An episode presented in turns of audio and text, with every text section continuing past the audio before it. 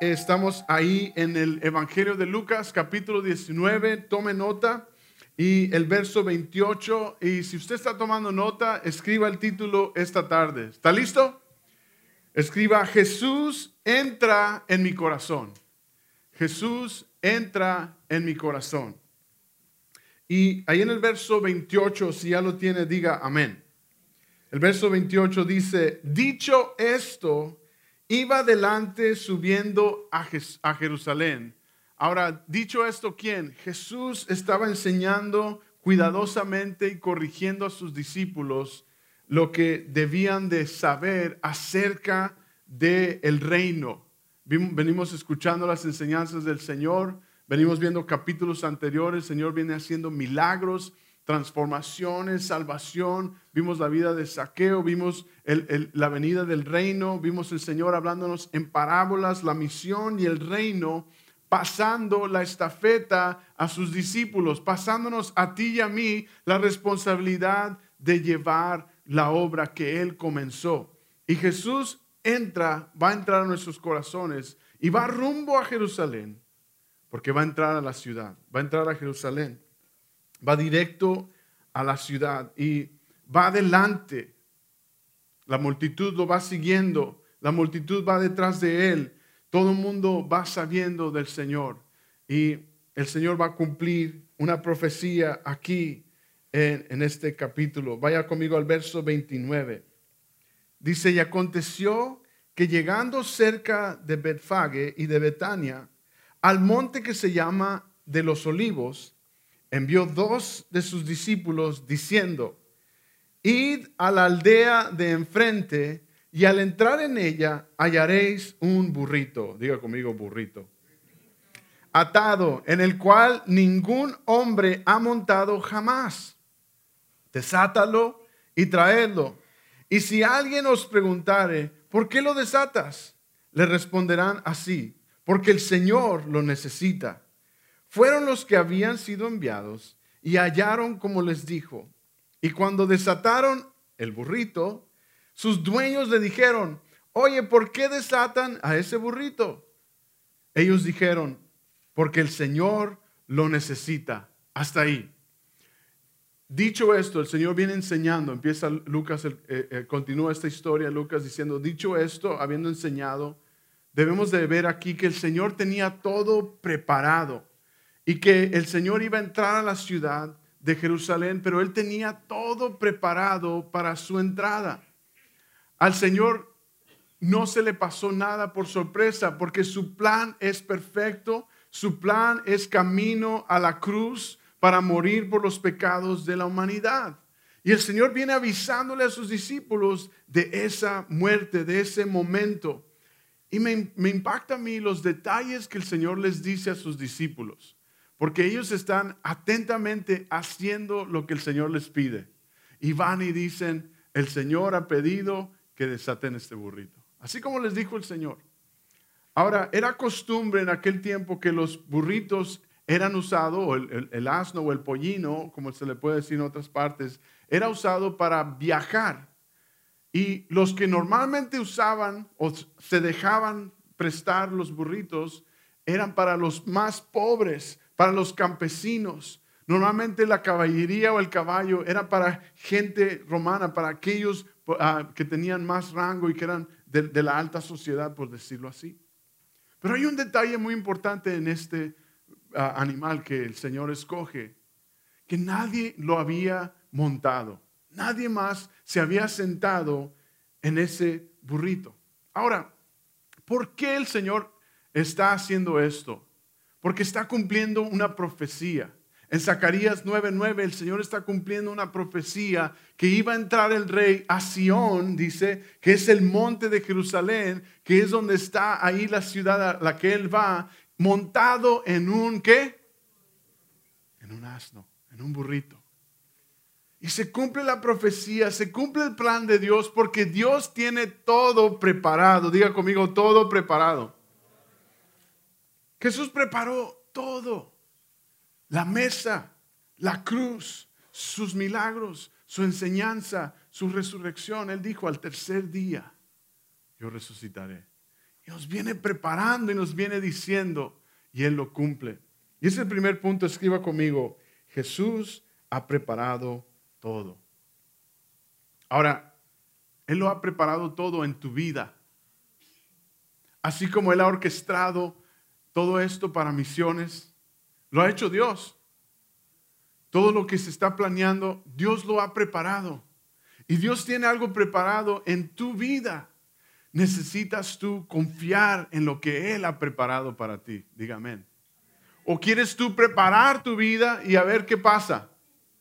A ver cómo nos va. A ver, a ver a qué le pego, ¿no?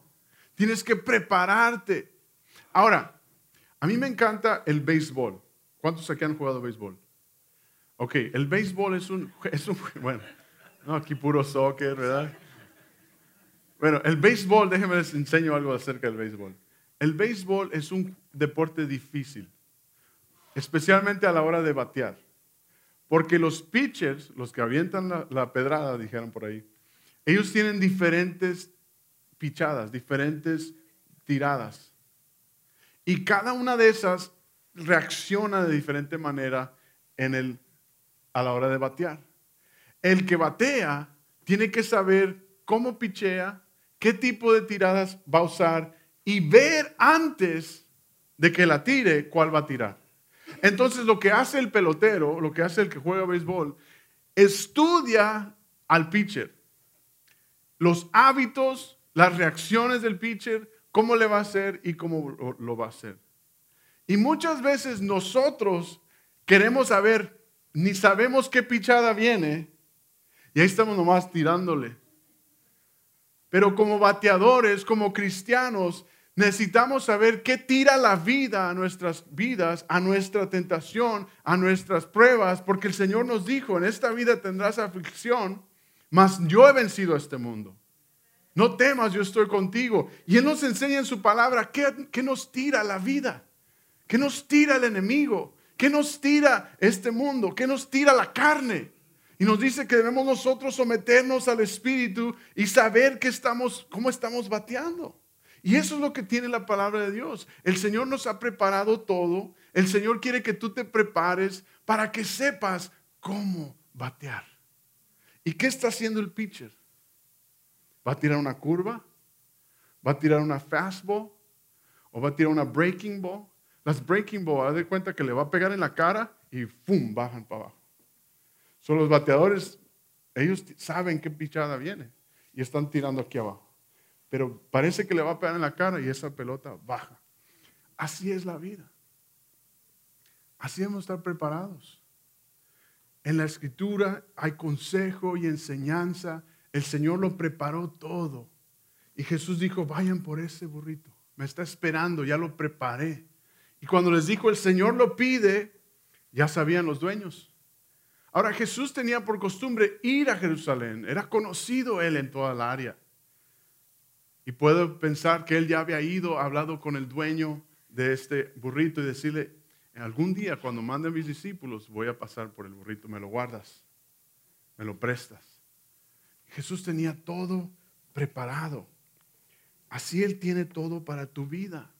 En tu vida debes de rendir tu vida, tu voluntad a Él, porque Él lo tiene todo preparado. Amén. Ahora, Él iba a entrar montado en ese burrito. Vaya conmigo ahí al verso 35. ¿Ya lo tiene? Y lo trajeron a Jesús y habiendo echado sus mantos sobre el pollino o el burrito, subieron a Jesús encima. Y a su paso tendían sus mantos por el, por el camino. Cuando llegaba ya cerca de la bajada del monte de los olivos, toda la multitud de los discípulos, gozándose, comenzó a alabar a grandes voces por todas las maravillas que había visto, diciendo, en otros evangelios dice, bendito el rey que viene en el nombre del Señor. Paz en la tierra y gloria en las alturas. Hasta ahí. ¿Cómo entró Jesús? En el burrito, montado en este animal que representaba realeza, representaba un gobernante que venía en paz.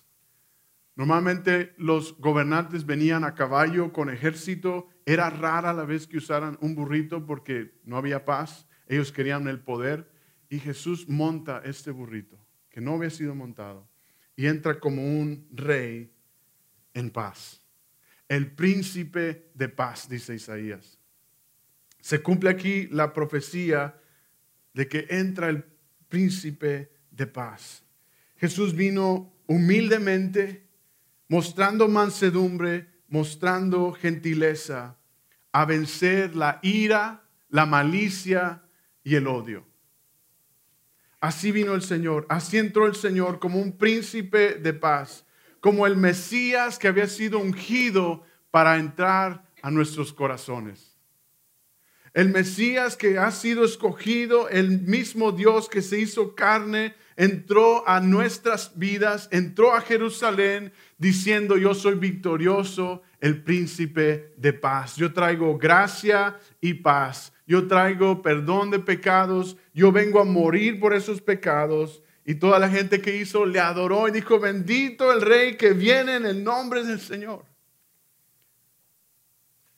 Escriba el siguiente punto debemos de admirar al Mesías. Debemos de admirar al Mesías. Debemos de verlo a Él como el Mesías. Debemos de adorar al Señor con todo nuestro ser. Mire lo que dice aquí, continuando en el verso 39 y 40. Que le cantaban gloria a Dios en las alturas. Entonces algunos de quienes los fariseos diga, De entre la multitud le dijeron, maestro, reprende a estos discípulos, cállalos. Él les respondió, les dijo, os digo que si estos callan, las piedras clamarán. La Biblia nos dice en Salmo 19.1 que la creación, que el cielo, el firmamento dan gloria de Dios muestran la gloria de Dios. En Romanos 1.20 dice que su creación, que podemos ver tú y yo lo creado, que le da gloria a Dios, que por eso podemos ver a Dios, porque su creación existe, porque Él ha creado. Y el Salmo 96 y Salmo 148 nos hablan precisamente de esto, de que hasta las rocas, los mares, las montañas, todos los cielos, todo lo creado adora al Señor. Dígame todo le adora. Y Jesús les dice, si estos se, caen, las piedras van a adorar. Pero sucedió lo contrario. Las piedras estaban calladas y la multitud estaba adorando al Señor. La multitud, todo el pueblo estaba viendo al Mesías y adorándole a Él. Ahora, me impresiona la actitud de los discípulos que sencillamente sirvieron al Señor. Fueron por el, el Señor mandó a dos, fueron a la aldea adelante, van con él, lo montan, ¿verdad? Le preparan el, el animal, el burrito, y le adoran. Y le sirven sencillamente. Y es lo que tú y yo debemos de hacer. Escriba el siguiente punto. Debemos servir de manera sencilla. Escríbalo. Tú y yo debemos servir de una manera sencilla, simple y ordinaria. Ahí es donde está nuestra obediencia. De que al servir, tú y yo le servimos de una manera sencilla y con un corazón dispuesto. Que aquí no se trata de posición, de lugar. Me encantó lo que dijo Pete. Dice, aquí no es nada de que, de que yo nada más. Es nosotros, es nuestra responsabilidad. Y de manera sencilla, tú y yo debemos servir la mesa debemos servir en la iglesia para que otros vengan a alimentarse de la palabra, para que tu familia no deje de congregarse, no deje de recibir el Evangelio, no, no deje de recibir el amor del Señor, la instrucción para el buen ah, siervo. Y debemos servir sencillamente. Aquí, en la iglesia, Dios nos ha llamado a servir. Dios nos ha llamado a servirle. El Hijo del Hombre no vino a ser servido, sino a servir y dar su vida por rescate por muchos. Y ellos le sirvieron en cada detalle sencillamente. Le adoraron y exaltaron su nombre. Ahora vemos aquí los fariseos, ¿verdad? Vemos aquí ah, que ellos de verdad no, les ha caído el 20, no, no han abierto su corazón y están en problema con lo que está pasando. Están en dificultad con lo que el Señor está haciendo. Ahora yo quiero hacerle una pregunta. Debemos de servir al Señor sencillamente, debemos de adorar al Mesías, ver al Señor como el Rey victorioso. Y la pregunta que sigue es esta. ¿Estás honrando y adorando a Jesús con tu vida? Diga, ouch, amén. Lo estás honrando y adorando con tu vida. Está tu vida rindiéndose a Él. Ahora, aquí no es para que tú y yo veamos como si fuera un, una escala, a ver cómo ando yo, sino que veamos más que nada cómo está nuestro corazón. Porque no se trata de en qué lado de la balanza o escala estás, o qué tanto peso y qué tanto nivel has subido en el Señor, sino de cómo está tu corazón. Reflexiona cómo está posicionada la actitud de tu corazón. Y cada día tú y yo necesitamos hacer eso, ¿verdad que sí? Cada momento tú y yo necesitamos, ok, Señor, esto lo hice y, y salió más como que lo hice yo no salió aquí honrándote a ti, Señor. Y uno aprende a ponerse las manos de Dios y dice, Señor, la intención de mi corazón debe de ser esa. Y a eso me refiero con esta pregunta. Porque todos aquí estamos eh, delante de Dios en el mismo nivel. Somos pecadores bajo su gracia. Amén. Levanten la mano los pecadores. No, no sé Estás honrando y adorando a Jesús con tu vida. El rey victorioso ha entrado a la ciudad. El rey victorioso está adelante. Lo estás adorando. Lo estás honrando. O estás como los fariseos. Cállense. Hay esta alabanza de estos cristianos. Cállalos, Jesús. O lo estás adorando a Él. Te estás incluyendo en la multitud. Con tu vida le estás honrando y adorando. Ahí está el reto, ¿verdad? Mientras Él entraba, todo el mundo le exaltaba. Todo el mundo exaltaba al Señor. Él ha entrado a nuestra vida, Él ha entrado a este mundo y ha callado las piedras para que los seres humanos le alaben. Tú y yo estamos aquí para alabar al Señor. Dice, comenzó a alabar a Dios en grandes voces por todas las maravillas que habían visto. Le alabaron en gran voz por todo lo que habían visto del Señor. Ahora, en, escriba ahí, vaya conmigo es más, a Juan capítulo 12, Juan capítulo 12, verso 17. En los otros evangelios, el Señor podemos ver más de lo que está sucediendo. Y el Señor viene haciendo milagros y señales, grandes cosas. Y una de esas fue la resurrección de Lázaro. Él resucitó a un muerto antes de él ser resucitado. Él estaba haciendo milagros de resurrección porque él dijo, yo soy la resurrección. Y él viene haciendo estos milagros y todo el pueblo le está dando voces, le está dando alabanza por lo que él ha hecho. Vaya conmigo ahí, Juan capítulo 12. Cuando llegue, diga amén. El verso 17. Y si no ha llegado, diga, aguanta, pastor. El verso 17 dice, la gente que había estado con Jesús, está hablando acerca de esta entrada triunfal aquí en el Evangelio de Juan, la gente que había estado con Jesús, cuando él llamó a Lázaro del sepulcro y lo resucitó de entre los muertos, seguía difundiendo la noticia. Verso 18, muchos se habían enterado de la señal realizada por Jesús, salían a su encuentro está refiriéndose en Juan 12 acerca de esta entrada a Jerusalén. So, cuando Jesús entra, todos lo ven y dicen, Él es el Señor. Adórenle. Bendito el que viene en el nombre del Señor. Él ha resucitado a Lázaro, es el que resucitó a Lázaro. Imagínense. Ahora, escriba conmigo el siguiente punto.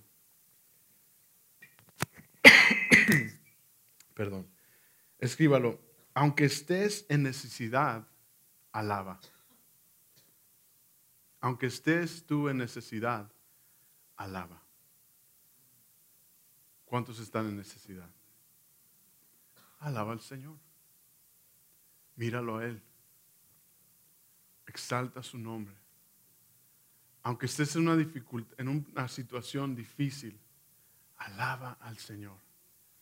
Muchos de los que están viendo a Jesús entrar a Jerusalén, muchos de ellos tenían gran necesidad. Y vamos a ver que el Señor oró y lloró por la ciudad de Jerusalén. Muchos estaban en cadenas de esclavitud. Muchos tenían enfermedades. No todos habían aún sido salvos. Todo el pueblo estaba en necesidad. Y le alabó. Reconocieron a Dios. Reconocieron a Jesús. Pero tú y yo necesitamos que aunque haya necesidad, gracias, mijo. Thank you, bro. Aunque haya necesidad, debemos alabar al Señor. Vaya conmigo ahí al verso 41. ¿Ya lo tiene? Lucas 19, en el verso 41, dice, cuando llegó cerca de la ciudad, al verla, lloró sobre ella, diciendo, oh, si también tú conocieses a lo menos en este día lo que es para tu paz. Mas ahora está encubierto de tus ojos. No pueden ver lo que está pasando. Porque vendrán días sobre ti cuando tus enemigos te rodearán con vallado y te eh, sitiarán. Jerusalén fue destruida. Hoy conocemos a Jerusalén por las ruinas que quedaron. Y por todas partes te estrecharán y te derribarán a tierra y a tus hijos dentro de ti, y no dejarán en ti piedra sobre piedra, por cuanto no conociste el tiempo de tu visitación. Los historiadores dicen que en las calles de Jerusalén, usted lo puede encontrar en los libros de historia, había cadáveres y, cuerpos tirados por todas partes, por la sal, por la, por la cizaña y por la maldad y por la destrucción de Jerusalén que vino tiempo después. Enfermedades, cuerpos, terrible. Y Jesús está aquí viendo a Jerusalén y está llorando sobre la ciudad.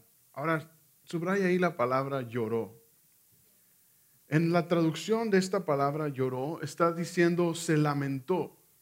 En el griego está diciendo explotó en llanto. Fue un llanto fuerte, fue un llanto de clamor, fue un llanto de tristeza. El Señor lloró en un llanto de lamento por la ciudad, por lo que la necesidad que ellos tenían, por la maldad que estaba sobre ellos y porque no podían todos ver al Salvador. ¿Se fija? ¿Se fija qué perfecto es nuestro Dios? ¿Se fija qué perfecto es el amor de Dios que llora sobre la destrucción del pueblo? Que llora sobre cada uno de los que miró. Ahora es su amor que lo llevó a la cruz. Es su amor que lo llevó al sufrimiento. Pero yo necesito decir algo aquí acerca del sufrimiento y del, y del abuso que hubo hacia el Señor. ¿Sabe qué debemos hacer? No tener lástima por nuestro Salvador. No tengas lástima por los sufrimientos que Jesús tuvo. ¿Sabes qué tienes que tener? Admiración y honor y adoración por Dios. Porque Él entregó su vida. Él lo hizo. Él dio todo. Y no debemos decir, ah, pobrecito Jesús. Debemos de admirarlo y decir, qué glorioso es nuestro Salvador. Qué maravilloso es Jesús. Y adorarle y amarle y honrarle con nuestra vida, con todo lo que somos. Ah, mira qué pobrecito lo azotaron. Él lo tomó por ti y tú debes de verlo como el Dios que tomó lugar por ti y por mí, que venció la muerte y resucitó. Amén. Dice que Él explotó en un llanto por la ceguera de los gobernantes y la ceguera de los religiosos que querían y iban a matarlo. Y Jesús sabía que él iba a ir a morir. Y ve a, a la ciudad santa, ve a Jerusalén y llora. Dice, si si tal vez conocieras al menos este día, si supieras lo que está pasando en este día, si supieras que hoy es el día de salvación. Salmo 118, 24, escríbalo. Dice, este es el día que el Señor ha hecho para que nos regocijemos y nos alegremos en Él. El día de salvación Dios lo hizo para tu alegría y tu salvación. Él no lo hizo para que tú tengas tristeza, para que tú estés en condenación. Él no lo hizo para que tú estés en muerte, sino para que te alegres porque Él ha venido a darnos salvación. Alégrate en tu salvación. Alégrate en tu Salvador. Mira al Señor y honralo por quien Él es y por lo que Él ha hecho. Hoy es el día de tu salvación. Y Jesús llora y dice, si supieras que este día en un llanto fuerte me imagino al Señor sobre la montaña, gritando a los cielos, gritando a los cielos, si supieras el día que está aquí. Y así el Señor ve a nuestra ciudad ahora. Así el Señor ve a nuestros familiares y al pueblo hispano y a las naciones. El día está aquí él no ha vuelto, Él viene por segunda vez. Y hoy podemos estar en el día de su salvación mientras hay tiempo, diga gloria a Dios. Mientras hay oportunidad, podemos llevar a alguien a Cristo. Mientras haya la manera de hacerlo en el amor del Señor. Oh, ¿qué importa las dificultades? ¿Qué importa lo que me ha pasado? El Señor es más fiel y poderoso que lo que hay en esta vida. Si supieras en este día que hoy ha venido tu visitación. Y tú y yo necesitamos despertar a esta verdad de nuestras vidas, que el Señor está firme y fiel y poderoso. Él no está cansado, Él no está triste, Él no está desanimado. Él es Dios todopoderoso. Y está ahí para levantarte, para sostenerte, para darte su gracia, para darte tu amor, para que estés en sus brazos, hoy, cada día, por siempre. Vaya conmigo al verso 45. Con esto terminamos. Jesús entra al templo, dice, y entrando al templo, comenzó a echar fuera todos los que vendían y compraban en él, diciendo, está escrito, mi casa es casa de oración, mas vosotros le habéis hecho cueva de ladrones. Y enseñaba cada día en el templo, subraya esa frase, y enseñaba cada día después de que eso sucedió. Y luego dice, pero los principales sacerdotes, los escribas y los principales del pueblo procuraban qué? Matarle. Diga, y no hallaban nada, no encontraban nada que pudieran hacer, porque todo el pueblo estaba en, en suspenso oyéndole. Ahora, ¿qué está sucediendo aquí? El, el templo Ah, normalmente cuando un sacerdote o un rey entraba en, voz de paz en un burrito, llegaba directo al templo y en el templo ahí establecía un momento. Pero Jesús llega al templo y el templo de Jerusalén había sido tomado y puesto como un swap meet, como un tianguis. Y era tal el ruido y la, el relajo que había y la, la, vendimienta que había y, el, y que, no parecía el templo de Dios, parecía más un mercado y tan fuerte y gritona aquí y allá y te vendo aquello y compra esto y cinco pesos y bríncale. ¿Cuánto me das por estos quesadillas? Y era un mercado y Jesús detiene esto. Ahora dicen los historiadores que estaban vendiendo, se vendían palomitas, palomas de verdad, aves vendían comida y vendían todo eso. Y estaban vendiendo todo como más de 20 veces más alto que el precio que debía de ser. Imagínese usted va a la tienda del dólar. ¿Cuánto les gusta la tienda del dólar? Y, va y usted compra unas palomitas o un refresco y dice 200 dólares. Y usted lo compra. Y se lo venden. Y usted lo compra. Y dice aquí el Señor que corrió a los que vendían y a los que compraban.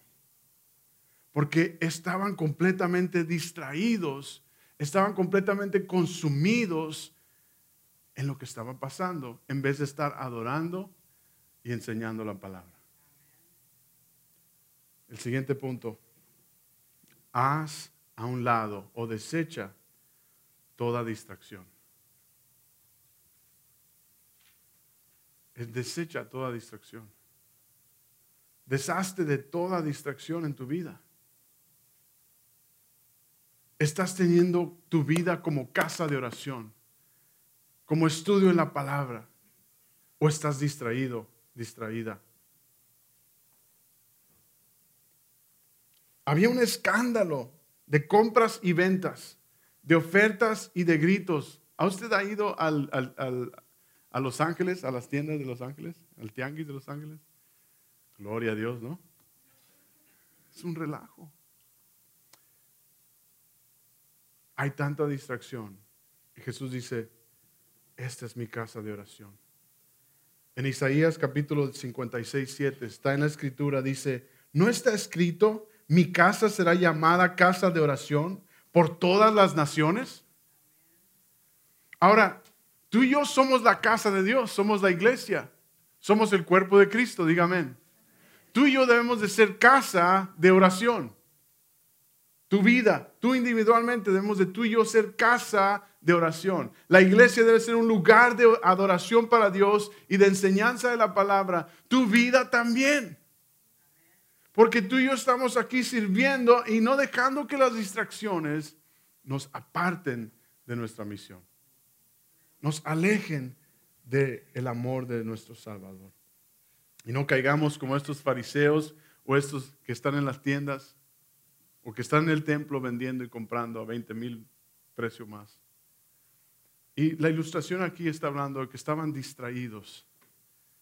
Y cuando Jesús le pone alto a, todo eso, ¿qué hace? Estuvo enseñando todos los días a partir de ahí. Y no encontraban nada que pudieran hacer. En otras palabras, el Señor limpió el templo, estableció un tiempo de oración y de enseñanza y estuvo ahí enseñando. ¿Se fija? enseñaba cada día en el templo. Jesús siguió trabajando su enseñanza y su sanidad. Podemos ver en Mateo 21 que siguió sanando, siguió enseñando en este tiempo, no se detuvo en su misión, no se detuvo en su obra.